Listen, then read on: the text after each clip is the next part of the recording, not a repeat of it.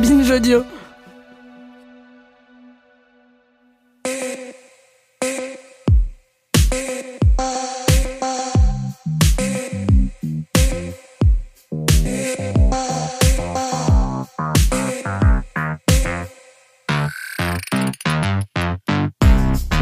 Tous, C3PO du cinéma et ou R2D2 de la science et tous ceux qui nous écoutent en regardant avec méfiance leur balance connectée. Et non, elle ne vous juge pas, elle ne peut pas le faire, croyez-moi.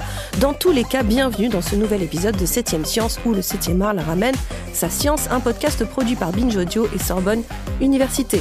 Le principe est assez simple, on prend un film, on se pose des questions plus ou moins étranges et on fait répondre un ou une expert experte. Ce mois-ci, le film choisi est iRobot d'Alex Proyas. Et la question que je me pose, que tout le monde se pose, c'est devons-nous craindre la technologie? Pour cela, nous allons voir quelles sont les lois de la robotique selon Isaac Asimov, si celles-ci sont applicables ou non euh, dans la réalité, l'éthique en robotique ou encore se demander si les robots sont ou pourraient être capables de conscience. Pour cela, nous avons à notre côté un expert, Raja Chatila, professeur émérite à Sorbonne Université, ancien directeur de l'Institut des systèmes intelligents et de robotique, l'ISIR, et du laboratoire d'excellence SMART sur l'interaction humain-machine. Bonjour Raja. Bonjour.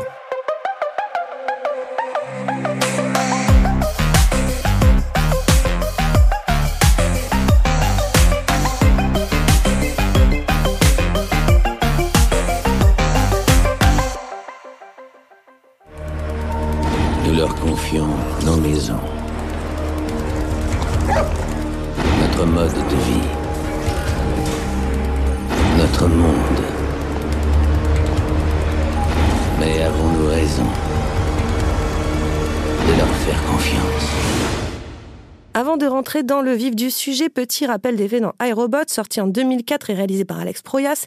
Le film est inspiré des romans Les cavernes d'acier et Les robots, ainsi que de la nouvelle Le robot qui rêvait d'Isaac Asimov. Et nous sommes en 2035 et les robots sont devenus de parfaits assistants pour les êtres humains. Le détective Del Spooner enquête alors sur le meurtre du docteur Alfred Lanning, un chercheur en robotique, qui est mort dans des circonstances un petit peu euh, étonnantes parce que le principal suspect semble être un androïde nommé Sony. Or, si l'on se réfère aux lois de la robotique, eh ben, les robots ne sont pas, euh, enfin, en tout cas, n'ont pas la faculté de tuer. Donc, le mystère est entier. Vous avez vu le film Raja? Oui, oui, je l'ai vu. euh, Et vous en pensez quoi euh, en tant que spectateur avant qu'en tant que spécialiste de la robotique? Eh bien, bon, d'abord, c'est un spectacle hollywoodien, donc euh, c'est tout, tout est dit presque. bah, c'est spectaculaire. voilà, c'est spectaculaire. Il y a des courses poursuites, etc. Euh, sauf que évidemment, euh, il met en scène donc euh, le contexte des romans d'Isaac Asimov, les robots, les trois lois, et il y, a, il y a des choses mystérieuses aussi, des robots qui se comportent pas comme euh, les lois euh, leur dictent. Et donc, euh, on se demande qu'est-ce qui se passe. L'intrigue, finalement, c'est de comprendre pourquoi le robot agit d'une certaine manière. Euh, et et c'est souvent, d'ailleurs, ce, ce genre d'intrigue que Isaac Asimov met en scène dans ses romans, euh, puisque les trois lois étant énoncées, euh, on voit dans divers romans le, le robot, les robots se comporter d'une manière un peu anormale, disons, par rapport à cela. Et, et finalement, on s'aperçoit qu'il y avait de bonnes raisons pour alors, alors, faire attitude.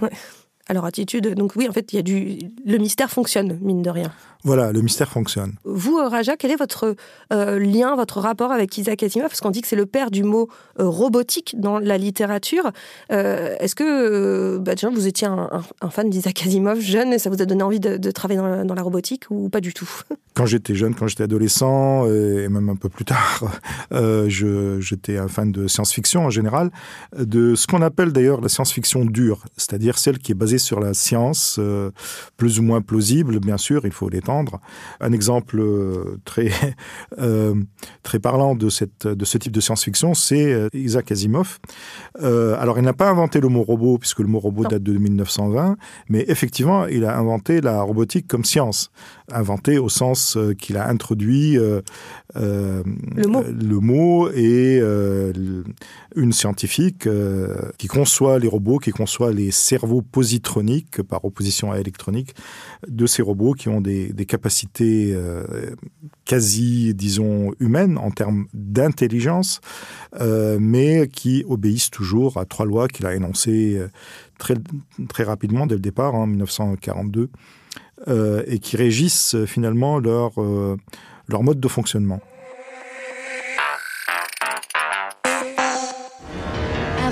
Pas faire de mal à un être humain. C'est la loi numéro un de la robotique.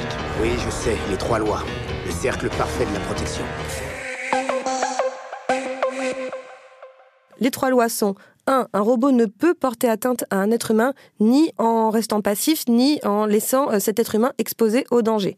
2. Un robot doit obéir aux ordres donnés par les êtres humains, sauf si de tels ordres entrent en contradiction avec la première loi.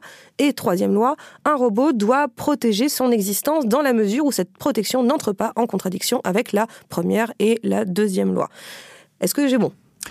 Vous avez bon. Et il a ajouté une quatrième loi euh, vers la fin, de, euh, qui est la loi zéro, en fait, hein, qui étend la première loi à l'humanité, pas seulement à un être humain mais l'humanité dans son ensemble. C'est une généralisation de la première loi dans un contexte, euh, disons, où les technologies avaient évolué, la guerre froide, etc. Est-ce que ces trois lois sont applicables? Est-ce qu'on les applique en robotique à l'heure actuelle? Non, euh, j'allais dire malheureusement, euh, les, trois lois, effectivement, sont très logiques. Euh, c'est des lois logiques, elles sont ordonnées à des priorités.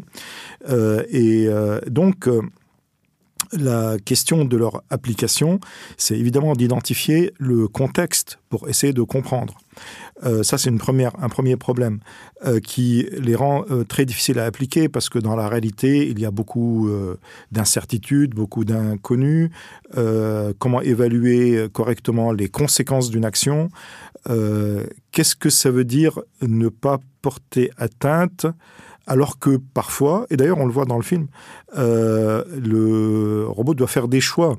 donc ces, ces, lois ne résolvent pas vraiment les dilemmes ne disent pas comment résoudre les dilemmes. Or, souvent, quand on est en train de faire un raisonnement euh, éthique, quand on est en train de faire des choix euh, qui mettent en cause justement la, vie humaine, euh, eh bien, il y a des choix à faire qui peuvent contredire la loi. Dans le film en particulier, il y a quelque chose de récurrent hein, dans, dans l'esprit du, du, policier, c'est un accident de voiture dans lequel un robot a choisi de le sauver pas, euh, en ne sauvant pas une petite fille.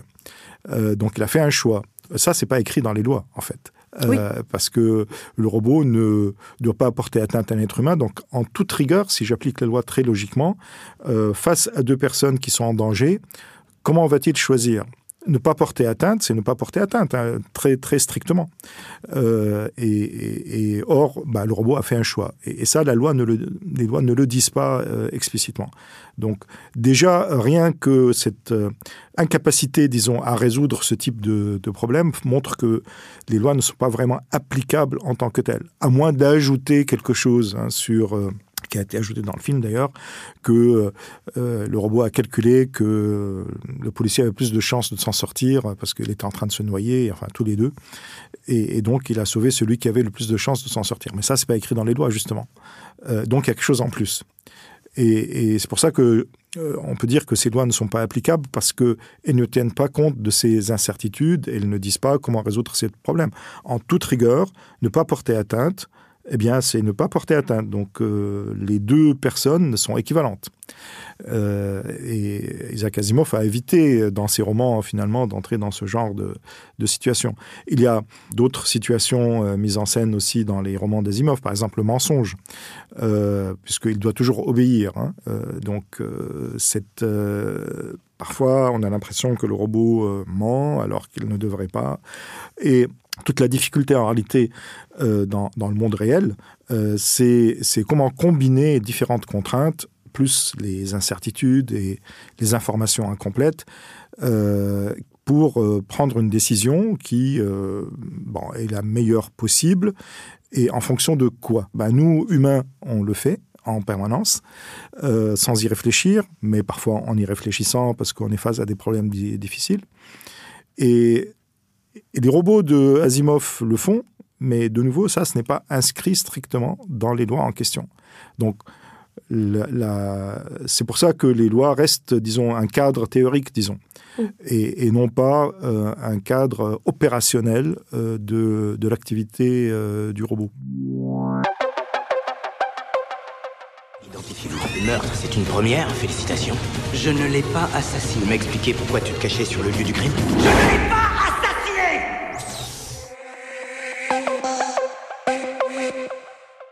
Nous, humains, on est capable de faire des choix. Euh, bien ou pas bien, c'est pas la question. C'est juste qu'on on a cette possibilité de faire des choix. Donc, est-ce qu'un robot euh, peut ou pourrait euh, être conscient de son existence et avoir une volonté propre? Alors, c'est c'est tout, tout le sujet, justement, de, de comprendre ce que c'est que l'intelligence et ce que c'est que la conscience. Euh, comme on ne sait pas, Voilà. euh, ni pour l'une ni pour l'autre d'ailleurs, hein, euh, on se donne des définitions où on évite de s'en donner. Donc pour l'intelligence, et, et c'est comme ça qu'on peut parler d'intelligence artificielle, le cas échéant, on s'est donné une euh, définition qui euh, bah, finalement est, est inspirée par l'intelligence humaine, mais, mais pas seulement. Euh, Au cours des années où cette, euh, ce domaine, c'est une discipline scientifique d'abord euh, et avant tout, hein, l'intelligence artificielle, ce qu'on appelle l'intelligence artificielle, c'est comment rendre une machine, c'est-à-dire un ordinateur, ca- capable de faire des choses que les êtres humains font. Par exemple, raisonner, euh, euh, utiliser la, la langue, euh, agir en fonction de circonstances pour planifier des actions futures, reconnaître des objets, etc. Tout ce qu'on fait mm, au quotidien sans, sans même y réfléchir. Eh bien, comment faire en sorte qu'un ordinateur fasse la même chose? Voilà le, la discipline intelligence artificielle qui existe euh, en tant que telle avec ce terme depuis 1955-56. Donc c'est une définition par comparaison à l'être humain. Donc si on va parler de conscience, c'est par comparaison à l'être humain. Or, l'être humain, il a quelque chose de euh, particulier et, qui a rempli des euh, bibliothèques de philosophie, de neurosciences, euh, d'informatique euh, euh, et, autres, c'est qu'il a la liberté du choix, justement. Cette, cette liberté de choix, ça veut dire quoi? Ça veut dire qu'il est que l'homme, l'être humain, est censé être capable de décider de ses objectifs lui-même et de les réaliser. Il a la liberté de faire cela. Le choix, il est lié à la liberté de décider, la liberté d'a- d'agir. Euh, On va aboutir à la notion de libre arbitre. La, la conscience, c'est la capacité de dire je décide et euh, je décide comme ceci et pas autrement. Et, ce choix, donc quand on est face à des problèmes, en particulier quand on parle d'éthique, euh, euh, euh, qui est face à des délibérations, des raisonnements qui vont tenir compte de valeurs. et ces valeurs sont des valeurs humaines, c'est-à-dire qu'on peut parler de liberté, de dignité, on peut parler d'égalité, de fraternité ou d'équité et de justice, tous ces concepts abstraits qu'une machine ne peut pas comprendre. Euh, voilà pourquoi je faisais ces, développements, parce que euh, parce qu'il est conçu par les êtres humains dans un objectif particulier.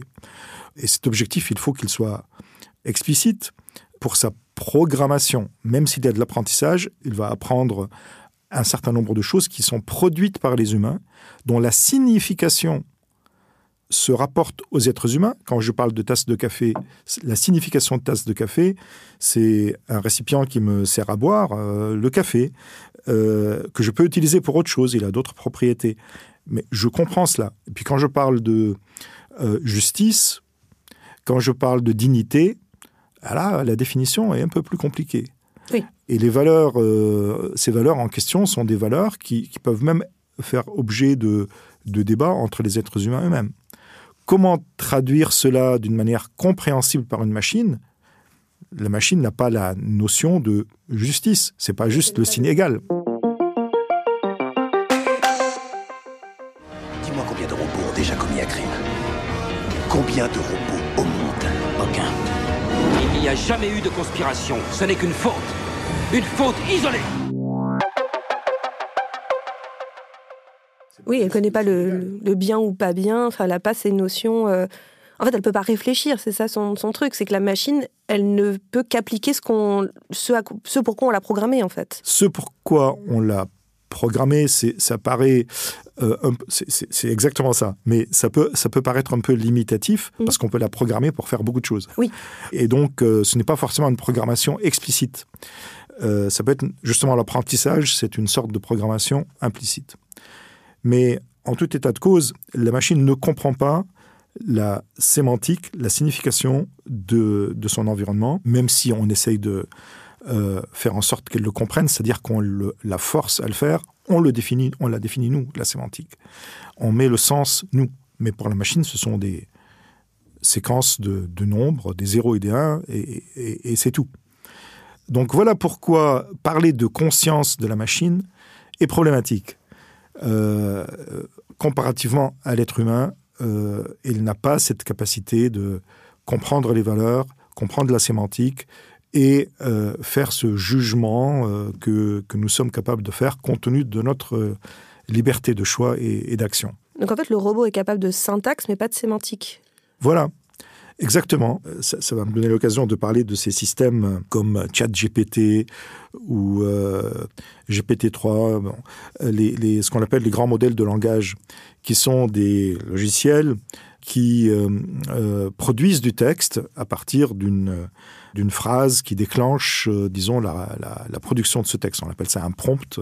voilà. Donc, la presse en parle. Je ne sais pas combien d'articles dans la, dans la presse grand public, hein, je parle des journaux, des quotidiens, hein, euh, paraissent aujourd'hui euh, euh, à, ce propos parce que ces, ces systèmes donnent l'impression de produire des, des textes qui ont un sens. En réalité, ces textes n'ont aucun sens pour la machine, ils ont un sens pour nous. Donc, c'est la, le logiciel a été en fait entraîné, entraîné, c'est-à-dire qu'il a appris à, euh, associer des euh, phrases, des mots sur une tellement grande masse de données, disons, voilà, pour exagérer un tout petit peu seulement, euh, tout ce qui est sur Internet, Par exemple. par exemple, tout ce qu'il y a dans Wikipédia. Donc, par exemple, il a lu toute la Pléiade. voilà, si on veut. Euh, et, et donc, euh, si je lui donne une phrase qui, euh, je ne sais pas, je commence, euh, je donne un prompt du genre euh, souvent je me suis couché de bonne heure, eh ben, il va me sortir un texte à la Proust. Le texte a un sens, une signification que nous mettons. hein. Vous, on disait la, la sémantique appartient aux êtres humains, il n'appartient pas à la machine. Donc lui, il va corréler des, des textes ensemble, il va produire une syntaxe, donc c'est bien écrit, donc c'est convaincant d'une certaine façon, et c'est ça qui est, qui est déjà une grande, un, grand exploit, hein, scientifiquement parlant, euh, indéniablement. Et, euh, mais, mais ce texte euh, n'a en réalité aucun sens réel. Euh, il peut paraître bien écrit, il peut paraître avoir un sens, parce que le système a corrélé des choses qui avaient un sens qu'il a trouvé sur Internet, mais il peut très bien les corréler avec des choses complètement contradictoires en même temps, parce que ça se trouve ensemble dans des phrases. Et euh, le- d'ailleurs, le- plus on va mettre des euh, fake news et des, choses complètement euh, inexactes sur Internet, et plus le système va apprendre des choses fausses et les corréler avec des choses vraies. Et de ce fait, on aura du mal à, lui, à distinguer le, le vrai du faux dans ce qu'il dit. Et c'est ça qui est assez problématique, c'est que ces systèmes peuvent produire des résultats complètement faux avec une grande certitude, si je puis dire. J'ai fait un petit ex- une, petite expérience. J'ai demandé à ChatGPT, au moins là, je sais, Ah ah bon Euh, je connais la réponse. Et j'ai appris des choses sur moi Ah, euh, assez intéressantes que je ne connaissais pas. Certaines choses étaient exactes, d'autres complètement fausses.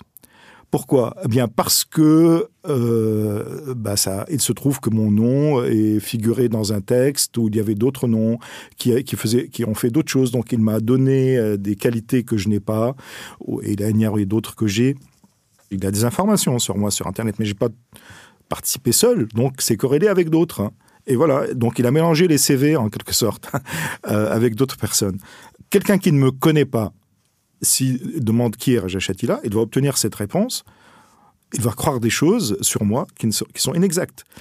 Et, c'est pour ça qu'il y a un danger euh, derrière cela. Parce que justement, euh, la, valeur, on parlait de valeur tout à l'heure, la valeur vérité, euh, à cause de ce type de système ou d'usage et leur, euh, généralisation, la valeur vérité est en, est en train d'en prendre un grand coup. Donc euh, c'est pour ça que ces systèmes posent problème et qu'il est nécessaire bien sûr de réagir par rapport à ces problèmes-là en, les euh, cadrant, en les, en les réglementant, mais ça sera difficile hein, pour ces, systèmes parce qu'ils sont extrêmement opaques et en, plus, euh, il n'y a pratiquement euh, pas de prise sur euh, les euh, ceux qui les, qui les développent, qui les développent parce que Mais en fait, de ce que je comprends dans ce que vous dites, c'est que c'est pas tant la faute des machines que derrière, c'est toujours l'humain qui est responsable. C'est pas les machines qui vont se rebeller contre nous, c'est de toute façon l'humain qui est responsable. Aucune machine ne va dire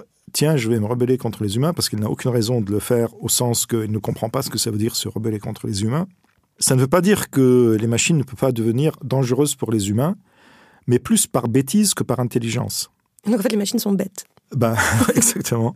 Euh, C'est-à-dire que si vous euh, demandez, si vous programmez, si vous faites euh, un apprentissage à, un robot ou un, système d'intelligence artificielle, la différence étant que le robot agit dans le monde physi- physique, dans le monde réel, il est soumis aux lois de la physique et au monde réel, alors que quand on dit un système d'intelligence artificielle, donc cas particulier le robot, mais on désigne aussi par cela des systèmes logiciels, c'est-à-dire qui, qui, qui sont pas euh, dans, la, dans le monde réel, donc qui n'ont pas le, le sens commun, qui ne connaissent pas la gravité, qui, qui- Et qui sont abstraits. qui sont abstraits. Voilà.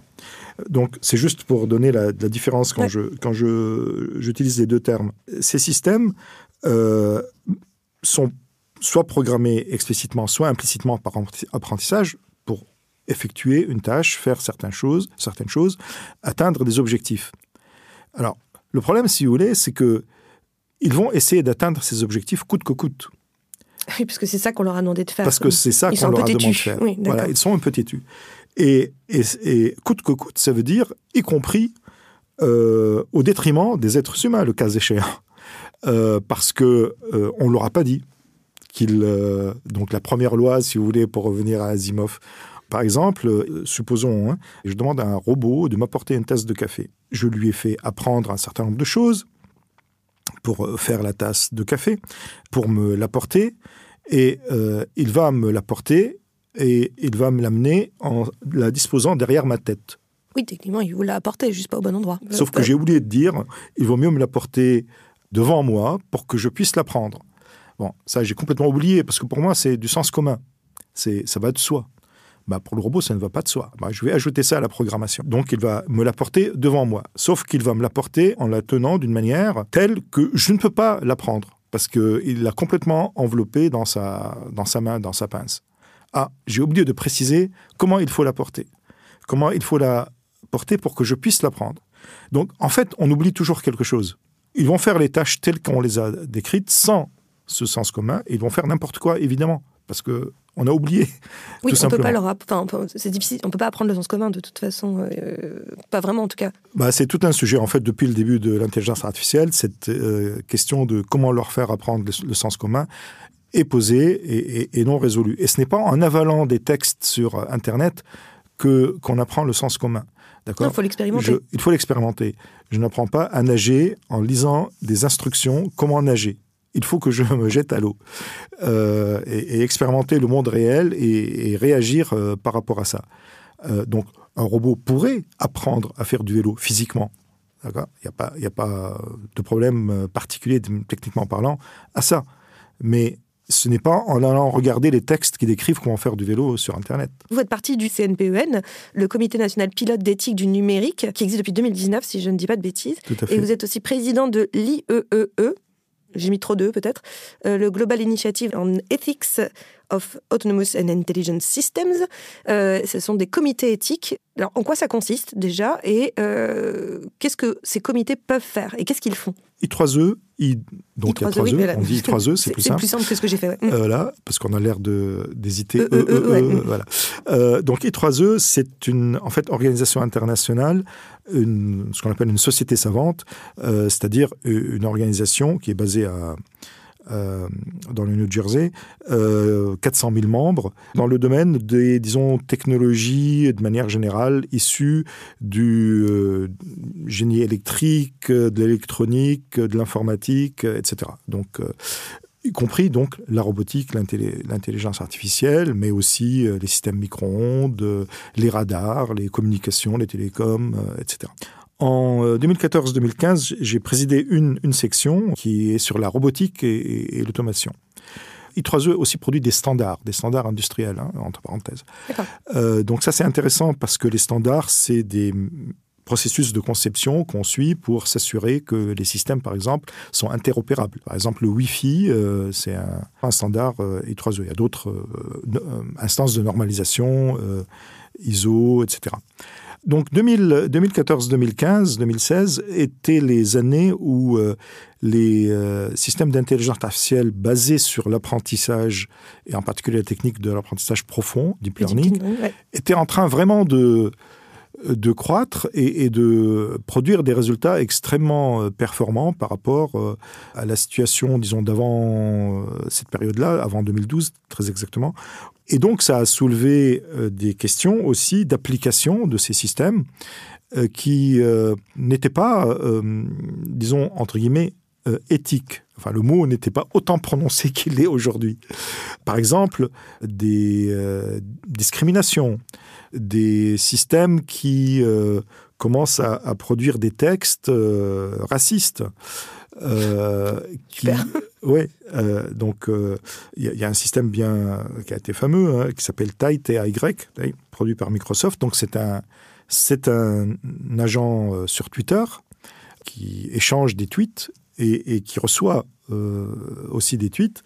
Et donc il a commencé à, à produire des tweets et, et tout à coup, en 24 heures, donc son, son, comportement était programmé pour qu'il apprenne à produire des tweets à partir des tweets qu'il lit, qu'il reçoit, qu'il recevait. Donc les réponses aux siens. Euh, donc il produit des tweets, puis il reçoit des réponses. Et euh, il y a une, comme ça peut arriver, un, certain nombre de, personnes qui ont euh, commencé à lui renvoyer des tweets racistes avec du contenu euh, euh, nazi, euh, etc. Et, et, comme son objectif, c'était d'apprendre à produire des tweets qui ressemblent aux tweets qu'il reçoit, il s'est mis lui-même à tweeter des messages 180 caractères. Racistes. racistes, nazis, etc.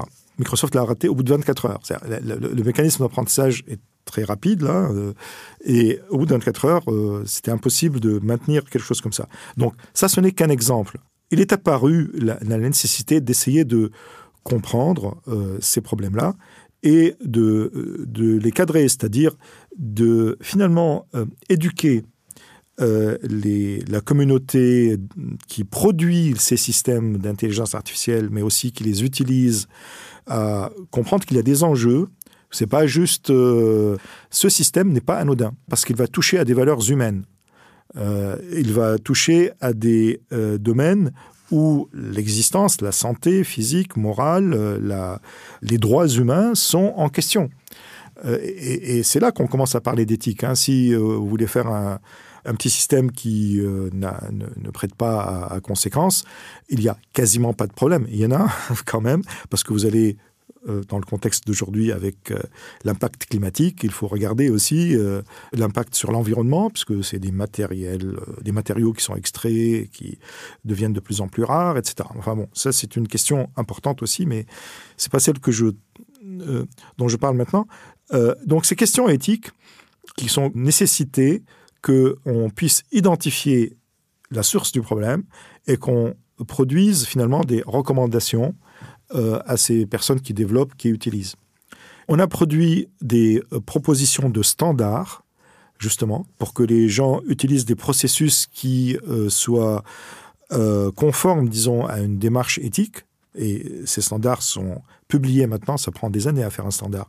Et plus récemment, ce qu'on appelle un programme de certification, c'est-à-dire un, processus qui évalue si un système euh, d'intelligence artificielle est, conforme à un certain nombre de, critères comme l'équité, comme la transparence. On peut les suivre, on peut ne pas les suivre parce que l'éthique n'impose pas. L'éthique est un processus de réflexion qui euh, permet à ceux qui euh, euh, veulent, disons, s'y Bien faire. intéresser, bien faire, de, de, de comprendre les enjeux et de eux-mêmes réfléchir à, à ce qu'ils font. Alors, Ça, c'était pour l'I3E. ça, c'était pour les trois le, E. le Alors, CNPEN. Le CNPEN, c'est autre chose. En France, existe depuis longtemps, depuis les années 80, une loi, qui est la loi de bioéthique, et un comité, le CCNE, Comité consultatif national d'éthique, qui a été créé donc euh, au début des années 80, qui a un rôle justement dans la euh, révision, tous les sept ans, on révise la loi bioéthique parce que ça évolue, euh, et, et qui a un rôle qui est consulté par le gouvernement et d'autres instances pour produire des avis sur tel ou tel sujet de société qui implique les sciences de la vie et la santé. Par exemple, la fin de vie. Avec la, euh, les problématiques posées par l'informatique, l'intelligence artificielle de manière plus précise, la robotique, etc., euh, il, y a- il y avait un comité qui s'appelait la CERNA, depuis 2012, euh, qui, qui produisait aussi des avis sur ce, ces ce problématiques-là, Mm.